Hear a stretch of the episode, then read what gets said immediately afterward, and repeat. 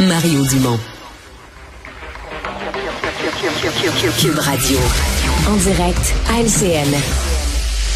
Un politicien a récompensé mon labeur. Il m'a dit tant qu'à dormir, deviens donc sénateur. Un extrait de, Jean Lapointe au euh, piano. Il nous a fait rire. Mario, il nous a fait pleurer aussi.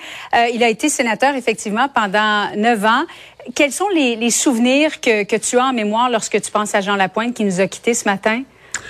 Ben, on est tous impressionnés euh, par une vie où on peut faire autant de choses et, bien les faire, là, marquer une société en, en, laissant cette société quelques chansons, quelques airs que, que, que tous reconnaissent puis qu'on chante dans la famille, euh, en laissant des, des, des, des, personnages, des rôles, l'humour, en laissant une contribution bon à la politique, puis aussi bon les centres Jean Lapointe, il reste que c'est un héritage permanent, c'est quelque chose qui va qui va lui survivre, des services, une approche thérapeutique qui, qui est là. Euh, moi, personnellement, là, dans tout ce qu'il a fait, c'est sûr que j'ai... Euh, il y a quelque chose de particulier avec le rôle de, de Maurice Duplessis dans la mm. série Duplessis jouer là, être acteur, c'est déjà quelque chose d'incarner un personnage, mais tu sais, quand le personnage est fictif, bon, il a été écrit par un auteur, c'est toi qui deviens le, premier acteur à jouer le rôle, devient le personnage. Mais là, jouer un premier ministre, il a existé. Là. Puis au moment où il joue, euh, les gens plus âgés l'ont connu, Duplessis. Ils ont voté pour ou contre lui, mais ils l'ont connu. Et il l'a incarné. Il était vraiment Maurice ah! Duplessis. Une, la série dont tu parles, c'est à la fin des années 70. Mario, on a choisi un extrait. Euh, écoutez bien, chers téléspectateurs, c'est un extrait où Maurice Duplessis est à l'hôpital. Il reçoit la visite de Joseph Adélard Godbout, qui est à ce moment-là premier ministre du Québec. On écoute ça ensemble. Le seul pouvoir que du jour t'auras jamais, il est ici à Québec.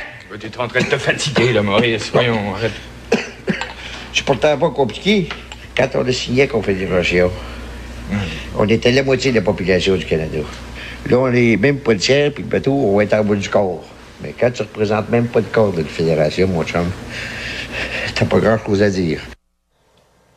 C'est incroyable de réentendre cet extrait-là, Mario, tellement il est encore d'actualité. Hein, c'est d'actualité parce que on n'est plus le quart, on est 22,8 de la population du Canada et ça décline à vitesse grand V. on n'a rien vu avec les, la nouvelle politique d'immigration du gouvernement Trudeau.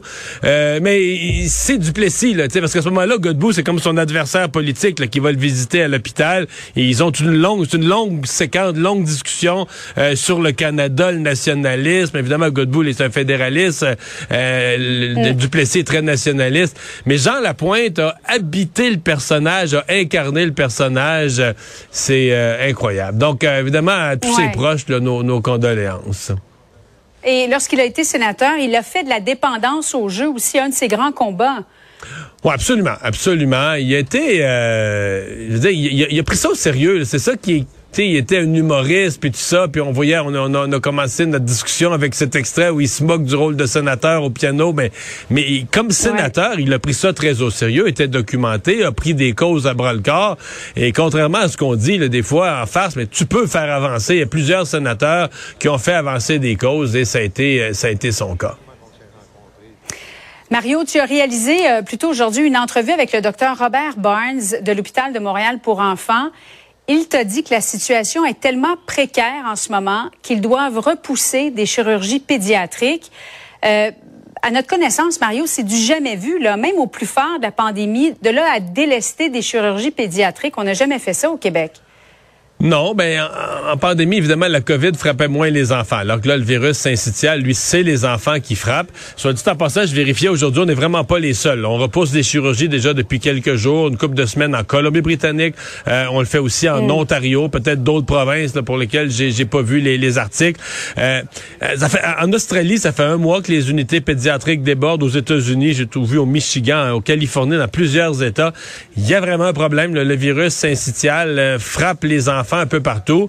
Et là, euh, c'est une situation qui est quand même assez critique. Je comprends que les enfants de 16-17 ans, on les sort des hôpitaux pédiatriques, puis les renvoyer dans les hôpitaux réguliers, comme si eux débordaient pas déjà assez. Mais en tout cas, on a besoin vraiment de libérer de la place. Donc, c'est une... Euh, C'est une situation qui, qui je me mets dans la peau des parents. C'est beaucoup des tout petits, là, des deux ans et moins, etc., euh, qui sont très Et fragiles. parfois deux par chambre aux soins intensifs. Ben ça, c'est pour la même raison. On n'a plus de place aux soins intensifs. Euh, Ouais. Il me disait, je pense qu'ils ont 12 unités de soins intensifs, puis 10 lits de soins intermédiaires, là, qui sont des soins avancés, juste en bas des soins intensifs. Et quand ils en ont mis deux par chambre, c'est parce que tout ça était plein. Là. Toutes les places étaient prises.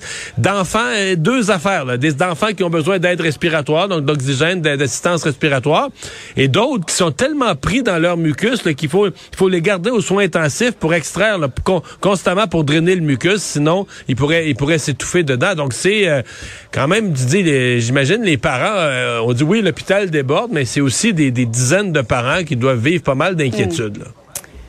Absolument très préoccupant. Mario, merci beaucoup. On t'écoute ce soir en reprise à 20h30 à LCN. Au revoir. Merci.